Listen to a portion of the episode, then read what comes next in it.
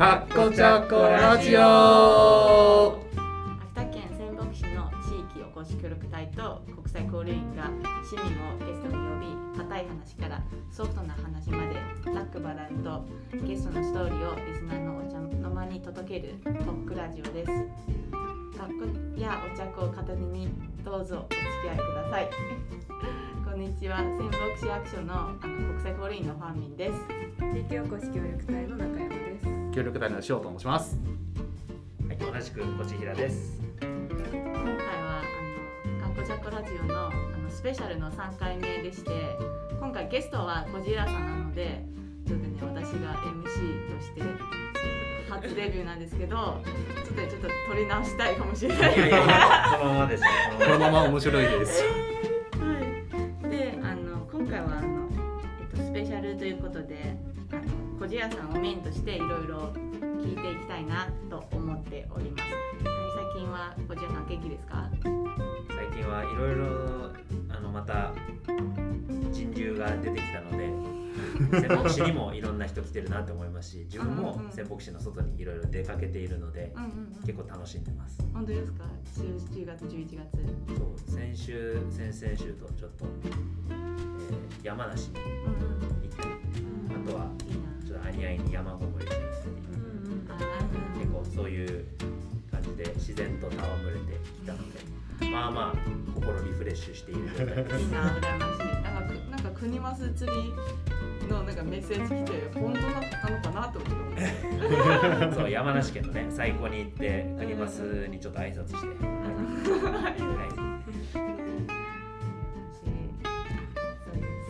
しかもあのずっと雨だったじゃないですか、ね、うんうんうん。僕行くところ全部晴れてたんですいいなめちゃくちゃ天気に恵まれてて。そう先週ずっと降ってました雨雨先週ずっと。大雨ですよね。今週もそうですよね。そうなんですよ、うん僕が帰っそう僕がいる行くところはどうやら晴れるよう晴れ男。なそう 誰も誰も言わないから。ずっと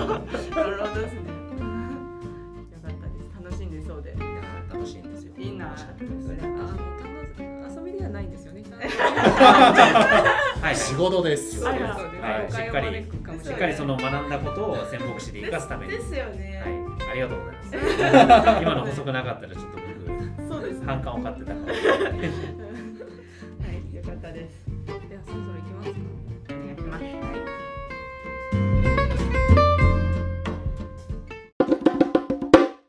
ゲストを知りたいのコーナー。えいこれはゲストを知りたいのコーナーなんですが、今回はゲストがこちひらさんなので、私たちはこちひらさんのことを多分よく知ってると思ってるんですけども、もしかしたら知らないこともあるかもしれない。うん、知ってるつもりかもしれないつもりつもりかもしれないから、うんうん知ってることかもしれないことも聞いてみましょそうですね。う。はい。ではこちらさんにお聞きします。はいざくっとまとめるとどんな人生ですか？答えづら。答えづら。ね、四半世紀も生きてないので薄っぺらい人生だったんですけども、あのいい四行ではい。お お。四行だ四行で一。行目、はい。はい沖縄生まれです。はいうんお二行目、ネパール育ちです。おもう知ってるやんみんな。三行目、えー大学を機に秋田に来ました。ーへ 効果音かって感じ。四行目、卒業してそのまま仙北市に移住しました。へなるほどなるほどね。私の人生以上です。そうなんです。内内容的に終わはっちゃったね。はいなんか気になることありますか？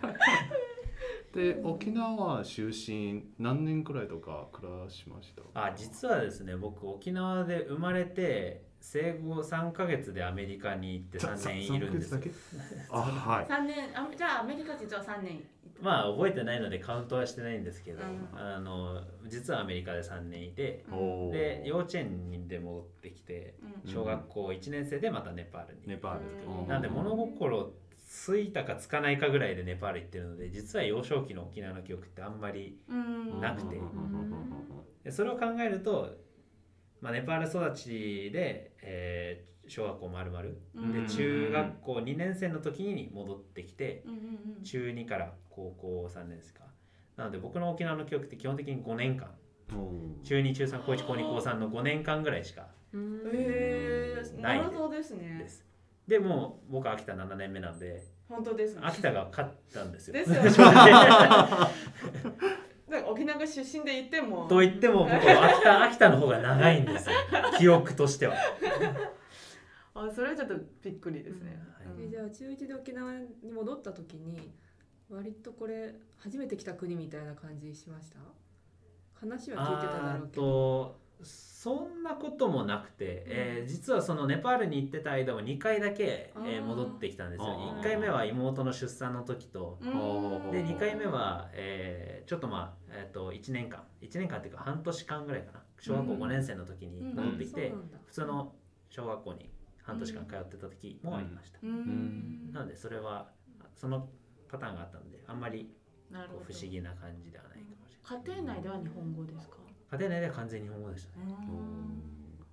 英語とか喋る。英語たまにうんミックス。まあミックスな時もありましたけど、うん。なので海外が長い割には第一言語は完全に日本語でうん育ったのでうん。今うん。もなんかどちらかというと日本語の方が英語よりも得意です、どちらかというとどちらかというと 結構結構結構日本語が得意です。さっきえなんかおかしいかなって。これこういうのが下手って思われる今日本語おかしかったなみたいな。じゃあネパールにいた時にちょっと学校とか友達とかは英語だけどみたいな感じですか？そうですそうです。ネパールでいた小学校も最初のそう最初に行った小学校が、うん。えー私の他に一人だけ日本人がいたので、うん。そういう意味でかその子が、まあ、通訳をしてくれたので結構割とすんなり馴染めた感じ。お面白い。ネパール語は覚えてますか？ネパール語は聞き取れはしますし簡単な会話ならできますけど、うん。全然ネパール語でラジオせいって言われたら無理ですおはようございますの日本語。が学校はネパール語でやってるんですか？先にこっちをあそうです。おはようございます。もうこんにちは。もうこんばんはもう、えー、ナマステ。ナマステ。ナマステ。あれそれってインドですよね。多分近いからじゃないですか。そう近いです。ヒンディー語と、うん。えーネパール語は結構近い みーちゃんが 踊って急に踊ってる。皆さんの想像の通り。えナマステこういうなんかちょっとなんか手を合わせてフラフラする？そう なんか。変なちなみにラジオの皆さんに言うとあの結構バカにしたネパナマステいやいやいやそんなことないそんなことないそんなことない。ディスってないディスってない。テはですね。手を合わせて、はいえーお辞儀をします。あはいこれナマステで。すすいません。失上礼しました。半身をフラフラ揺らしたりはしないそうです。はいそういうことです。はい。すいませんでした。すいませんでした。あでこちらのみんちゃんの質問に答えると、うん。えー僕はネパールの、えー私立小学校は基本的にカトあの首都のカトマンズ全部英語なんですよ。あのネパール語っていう国語以外は。なるほど。なので、えー国す国語以外の数学理科社会うんうん。英語も全部英語です。なるほど。なので英語がうんできる。次。得意できるうん。得意。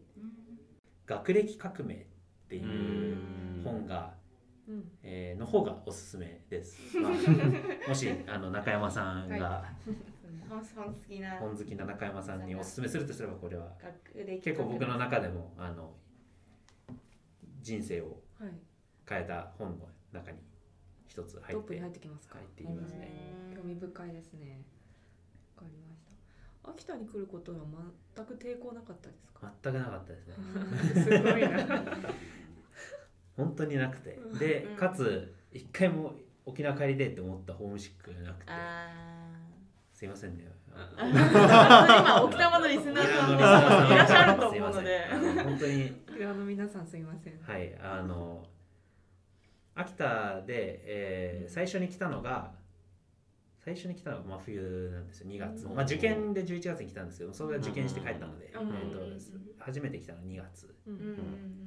で来た時にもう雪じゃないですか、うん。やっぱテンション上がって、南ほど。はい、秋田の人にバカにされますよね。もちろんもちろん。あのずーっと遊んでました雪で。そのオリエンテーション以外は。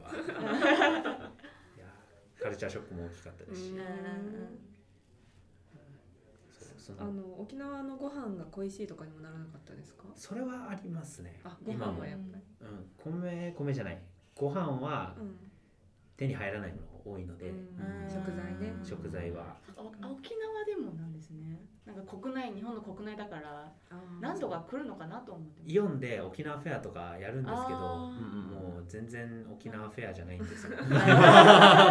えー。悲しいことに。はい。えー。多分東京とかだとあの本当に現地の人がやってる沖縄の料理屋さんとか食材とかも手に入りやすいけども秋田はもう少しそこからは不便かもしれない。うん。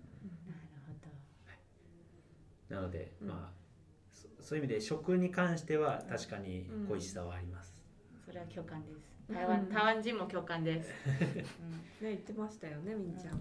翔さんもですか？ご飯恋しくなりますか？うん。寂しそうになった。うんまあ、結構強烈な郷土料理があるところとかはもしかしたらそうかもしれないですね、うん。うん食べたいものあればね。うん。じゃあやっぱりうん。その続きで言うと仙北市にそのまま住もうって思ったのはどうしてですか？これはちょっと長くなります。お。お。えっと私はまあネパールで育ったっていうのもあったので大学にいた頃は毎年ネパールに、うん。あの友学生の友達を連れて戻っていたんですよ、ううんんその時にごじご両親はまだネパールに行った？いや沖縄にいたんですけど、うん。まあ友達を訪ねるっていうのとあとはあの単純にネパールっていうところが、まあ、僕は素敵なところだというふうに思ってるのでいろんな人に紹介したいなっていう気持ちで、毎年まあ56名ぐらいうん。一緒に連れてって、えー町のか首都のカトマンズっていうところと、あとは田舎もう何もないうん田舎に1週間ずつステイするような、そんなプログラムなんですけども、うん。えー村の方はあの本当に想像してる何十倍も村です。あの 水、電気、水道、ガスない。はい、インフラがまずなないいと考えていいですね。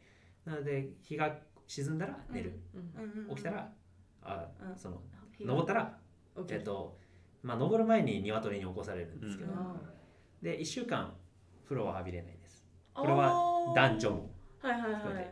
まあ、ちょっと、えー水が流れるところで髪を洗うぐらいはできますけど、うんまあ、汗を流すような感じのお風呂は一切入れない。入れたとしても水だけ。お湯は出ないですねそれで十分なくらいそんなに湿気もない。まあ寒い。いや暑い時に行けば湿気あります、うん。え地元の方はもう本当に入らない？地元の方もほとんど入らないそういう意味では。うん。あのほとんど入らないっていうか、まあ、たまにこう、えー浴場じゃないですけど、うん。その水が流れる場所に行ってで、えー女性あの女性会の皆さんがうん。ガッて入ったり。うんうんうん。で男子はまあ川に行ったりとか、うん。あの自然の中で。自然の中でうん。浴びることもできるのであんまりないんですけど。ちょっと体拭いたりとかはするの？か。体拭いたりとかはします、うん。なるほど。うん、そういうそういう生活なんですけど、はい。えーで首都は首都でもまあな何でもあるんですよ、うん。言ってみれば。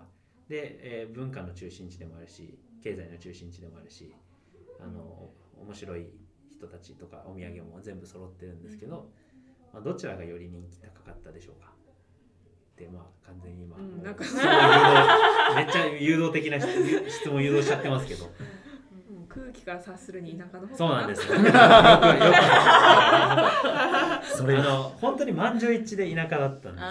でなんなんでだろうって思って、うん。あ僕は結構あの首都に住んでたので田舎のイメージはやっぱりその、うん。えーちょっとなんか汚いじゃないですけど、うん。あのでまあやっぱ食べ物もあの、スプーンとかもないのでみんな手で食べてたりするので、まあ、そういったところも僕は子供の頃は幼少期はあんまりいいイメージを持ってなかったんですけど、うん。いざ連れて行ってみるとみんなそこがいいうん。そこが良かったってうん。いうふうに言っていて。じゃあまあその体験が良かったのかっていうとそうじゃなくて、うん。住んでいた人とホストファミリーと、うん。あの過ごした時間が一番まあ楽しかっただったりとかあとはもうスローライフですよね究極の、うん。あのこ時計うとかない。時計とかないですしでうん一緒にヤギとヤギと散歩してうん。でヤギが草食ってるところで自分も昼寝してで 帰ってくるみたいな。で、えー平日は子供と一緒に、まあ、山の上を登ってあの学校に行ってうん。でサッカーしてそういう生活が楽しかったっていうようなことを言っていてもちろん言葉は通じないですし向こうは英語もできない。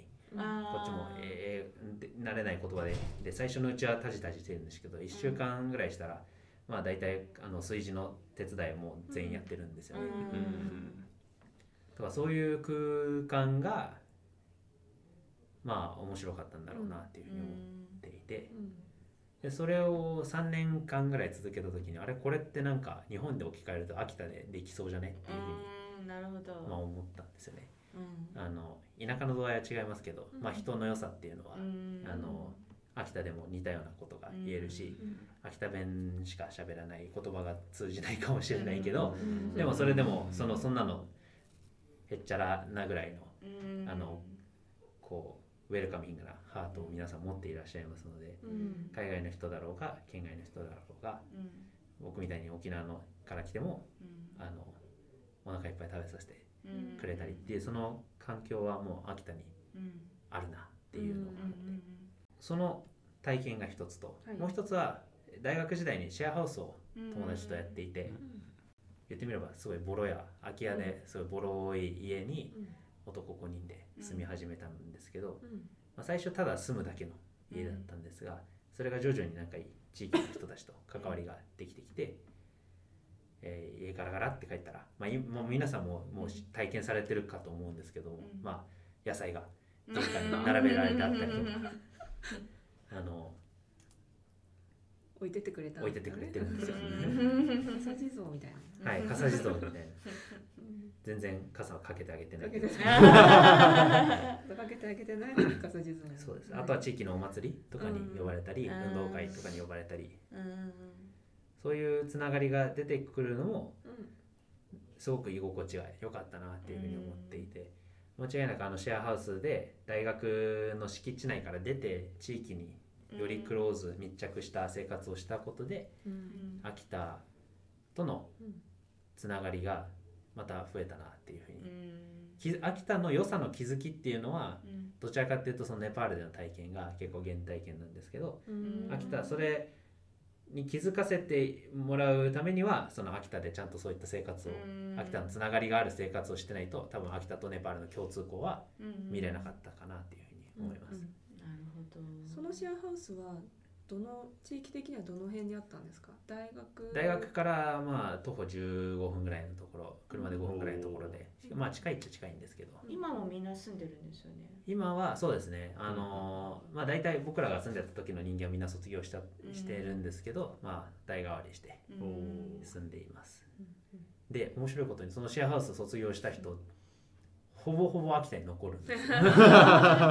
え本当にさんじゃあ小島さんの代の4人もそう僕の代の他の4人のうち3人は秋田で起業したかうん。戻っあの一体県外に戻って行ったけどうん。すぐ1年でうん。帰っててきて就職したか。でこれから卒業する人間はまた秋田であの、うん。えー残りたいっていうふうに言っていて。すごいね。やっぱり地域とつながったからですかね、うん。それはなんかあるかなと思います、なのでででその3人で4人か残った4人うんは誰一人として秋田県民いないんですよ。うん。全員秋田県外の人間がそのシェアハウスを通じてうん。秋田の魅力に触れてうん。で卒業しても秋田に残るっていう道を取ったので、うんうんで今も住んでる人間のほとんどは秋田県外の人なんですよ、うん。そのシェアハウス使うの。だから一番人口増加にいいのは シェアハウスを作ることだと。なるほど。ね若者向けシェアハウスか。若者向けシェアハウスを大学の近くに建てることはいいいと思います本当に、うん。それはその乱立すればいいっていう問題ではないんで。すけど乱立。目的を持ってそういうシェアハウスを作るとうん。定着率は伸びると思います、うん。絶対的に、シェアハウスは面白いね。うんそうですね。これ AIU の方でなんか仕切ってくれたりしないですかね。また大学入ると違っちゃうのかな。いや大学はどうなんですかね。まあでも一個すごいいい事例になりましたね。まあまだその卒業したメンツがまだ若いのでうんうん。これを実績と呼べるかどうかはまだわからないですけどうんいやでもすごい高確率でそう確率は高くなってます。なのでな流れ流れはできつつあるので、うん。100% はい、うん。あの別に秋田市に大学は集中してますけどううん。ん別に大学からやらずとも高校からやっちゃってもいいんじゃないかなって僕はまあ思いますので、だね。うん。親元から話してうん。高校生だけでシェアハウス。作って、う。んあのうん。地域の空き家に住まわせるでも僕はいいと思うのでなんかそういう動きが妄想ですけどできたら 面白いんじゃないかなと思います。はい。そういうきっかけもあって今これからシェアハあれはシェアハウスじゃないのか今やろうとしてることは。あそうですね。かやぶき屋根の、えっ、とありがとうございます。あの話長くなってすいません。これが仙北市に。でもこれはちゃんと皆さんに紹介した方がいいんじゃないですかそうですね。秋田の魅力はこういううん。これぐらい今15分ぐらい語りましたけどこれぐらい そうですね。その流れで、まあ、仙北市、秋田に残りたいなって思っていろいろ探していくうちにこういった職業せ地域おこし協力隊っていうポストがあるよっていう紹介をいただいてで応募して今ここに至るうん感じです、はい。今せっかく振っていただいたのでこれから何をしたいかっていうと、えー今3年目でもうあと残り期間が1年切ったので、えー定着定住したいなというふうに思っています。で、えー今協力隊としてやってる活動が、まあ、主に観光に関わることなので、まあ、その得た皆さんのつながりとか、まあ、多少3年間やってきて、えー得た知見とかもあるのでそれを生かして、まあ、主に3つやりたいなと思うのは1つは農家民宿の事業承継うんと、えーあこの事業承継も、まあ、あの本確定ではないですけど今交渉しているお宿さんがうんあります、まあ、またこれは確定して決まり次第、うん。えー報告できたらなというふうに思っています。でもう一つは、えーガイド業うんですね、あのまだまだまだみ半端ものですけどもいろんなところでうん。トレーニングさせていただいたりとかうん自分でちょっとツアーを企画してこじんまりとやっているものをもう少し横展開して広げて自分のできるアクティビティも増やしてうん。えー、仙北市の案内人になれればなというふうに思っているのが一つ、三つ目が、えー今新しくかやぶきの空き家を、えーリフォームをしようとしていまして、それをリフォームした後にあの子供とその親、まあ、親子で楽しめる場所にしていきたいなというふうに思っています。それもまあ私が、えー退任してからの、まあ、ライフワークの一つになっていければなというふうに思っていて、この3つを、まあ、同時に手掛けるってかなり大変ですけど。ねあの、うん。まあ、できてきたらうんうんこういう一つずつこう絞っていって、うん他の人にこうどんどんパスしていけたらなというふうに思っていますね。で最初はやっぱりリフォームのところをなんか主にやりたいですか？まあ、リフォームの方には力入れたいですけど、うん。まあ、それ以外のところもあの同じくらい今は、あのやりたい気持ちでいっぱいなので。うんあこの三つを同じ配分くらいで。そうですね。配分まあその時間的配分なのかなるほどですあのね気持ち的な配分なのかわからないですけど、今のところ気持ちは3つ同等ぐらいにしたいなっていうふうに思ってます。でもそのかやぶきも私も実際見にあ見に見たことあってそうなんか綺麗になったら絶対すごく何て言いますか場所的にもすごくいいですし、うん、私はすごい楽しみにしてます。うん今まだ掃除段階。そうなんですよ、うん。まあ、雪降る降っちゃ降ってきちゃうんですけど、うん。まだ掃除中です。粗大ゴミ出し終わりました？まだ出してない。これから。作業大変です。うん。そそこを使って主に何にしたいですか？えっとですねシェアキッチンとうん。シェア加工所とシェア畑畑うん。のを、えー運営していきたくて。うんでシェア畑で、あのー自分たち以外の人からもうんそこに畑で参加してもらってうんでそれをシェアキッチンとシェア加工所で商品にしてでそれを、えーちゃんと売ってお金に還元してでっていうのを一つの子どもたちのプログラムにしたいなっていうふうに思っています。自分で生産から最後売り切ってお金に換えるっていうところまでを学べるプログラムを子どもと親子でできるようなものを作っていきたくて。うんうんうんうん。なるほど、なるほど。うん。いいですね。完全にうん。独立ですねそしたら。うん。独立というのは。個人的に独立してどこかに就職とかではなく。そうですね。就職とかではなくてうん。ですね。はい周りの人たちもみんなすごく応援してるので頑張ってください。頑張ります。はい。あの一人ではできないので 皆さんの力をと知恵を借りながらはい。進めていきたいと思います。頑張りましょう。お願いします。はい。はい、はい。じゃあ次あなたおすすめのかっこちゃこは何ですか？どうぞ！熱い。圧がすごい。はい、えー自分が作る、まあ、手前味噌で大変恐縮なんですけども。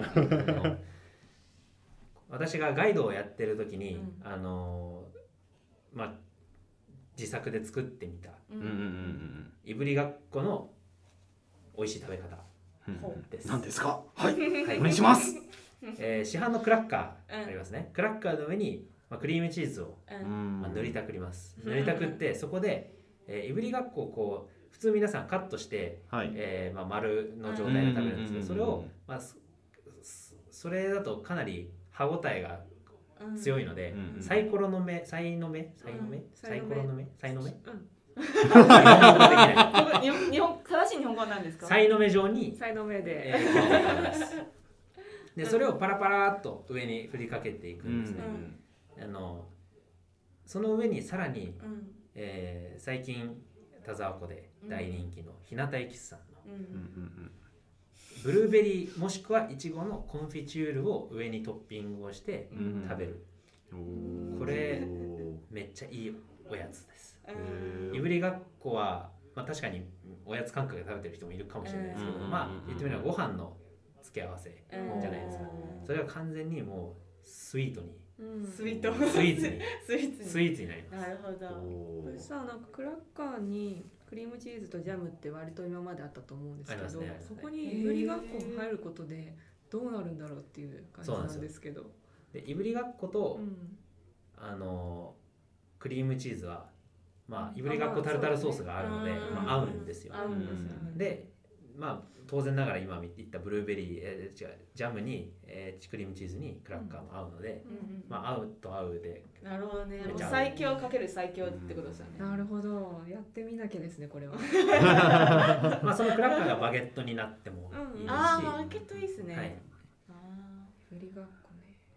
私はジャム乗せてなかったですけど、うん。そのクラッカーチーズにあのいぶりがっこ。いぶりがっこ食べたことあるんですけどうん。やっぱり美味しかったです、うんジャム入れるとねさまたさらにしょっぱいと甘いそうそうそうそうじゃない？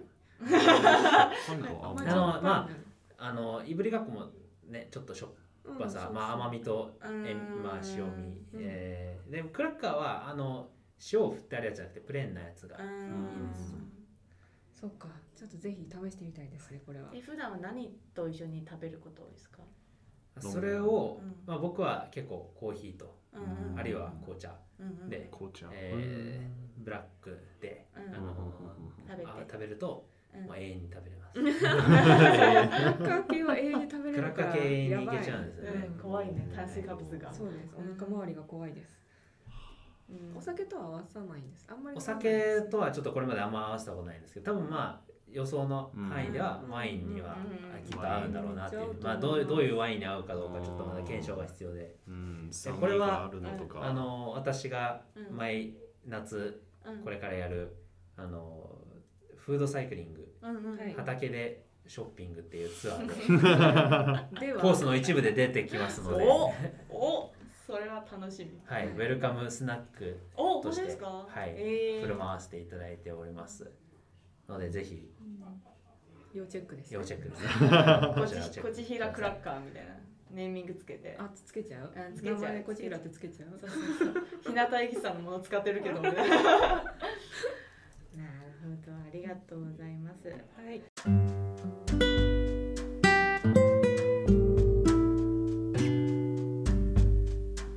そろそろ学校ジャックもあの開きの時間です。告知あればぜひ伺いしたいです。はいこれから冬の時期になるので去年からやり始めたんですけど、スノーシューを仙北市全域に広げるプロジェクトを、スノーシューのコースを仙北市全域に広げるプロジェクトを去年からやっていまして今は田沢湖のニュートン温泉の付近でちゃんとしたコースでやるあの実施されてるんですが、これをもっと山の方から下に下げて、錦でも田沢湖でも角川手でもしました。でそれも地元のお父さんお母さんとかが案内人になって地元を自分のよく知ってる地元を案内する。そういったプランになっていて比較的手軽に、まあ、ニュートン温泉結構遠いんで、そこまで行かずとも田沢湖を見に来た角川手を見に来た錦で内陸線を乗ってみたっていうついでにできるアクティビティとなっています。今年は、えー基本的には土日の祝日で、えー開催しますのでこれもあの仙北市地域おこし協力隊の Facebook アカウントであったりとかあとは、えー仙北市グリーンツーリズムというあのインスタアカウントがあるんですけどそちらでどしどし告知していきますのでどうぞチェックしておいてください。はい。楽しみです。個人的に。はい。行きたいです。